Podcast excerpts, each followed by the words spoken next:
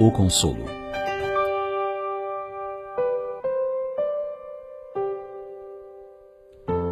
Um dos maiores serviços que o Espiritismo presta à humanidade é o consolo. O consolo de sabermos os porquês da vida, por que nascemos, por que sofremos, por que morremos. E quanto a esta última indagação, o conhecimento da vida após a morte representa um dos maiores avanços já conseguidos pelo homem. Quem de nós nunca chorou pela morte de uma pessoa amada? Os mais insensíveis, os mais materialistas, tanto quanto os mais descrentes, não importando o tamanho da sua descrença, sofrem pela perda de alguém. É porque o amor e as pessoas amadas dão significado à nossa vida.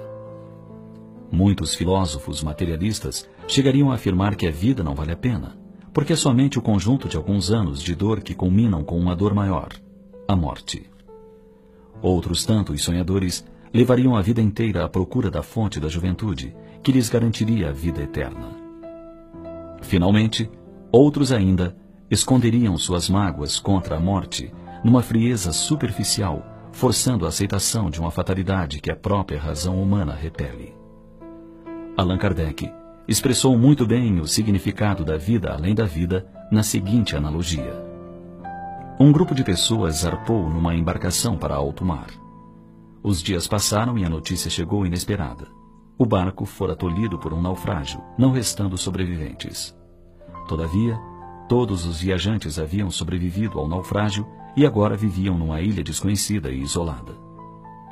Ao cabo de algum tempo, uma equipe de pesquisadores do mar defrontou-se com a ilha, descobrindo que os ditos mortos ainda viviam.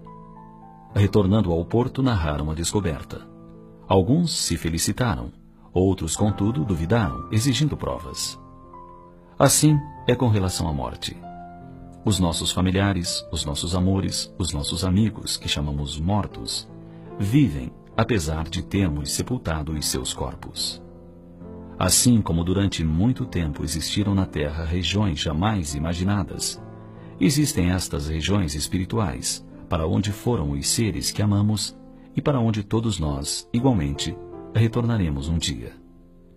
Portanto, se a dor da perda de alguém está lhe aturdindo o coração, mude o seu ponto de vista, porque na realidade não houve perda, apenas uma separação momentânea. Não é errado sentir saudade, pelo contrário, é demonstração de afeto. Só não é justo matarmos em nossos pensamentos de desespero pessoas que após a morte vivem e sentem também saudade.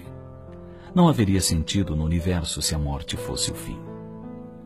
Você pode acreditar se quiser e você pode desacreditar se conseguir.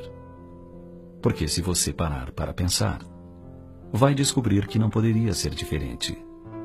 A vida continua após a morte e vai continuar, mesmo que você se recuse a aceitar. Pense nisso.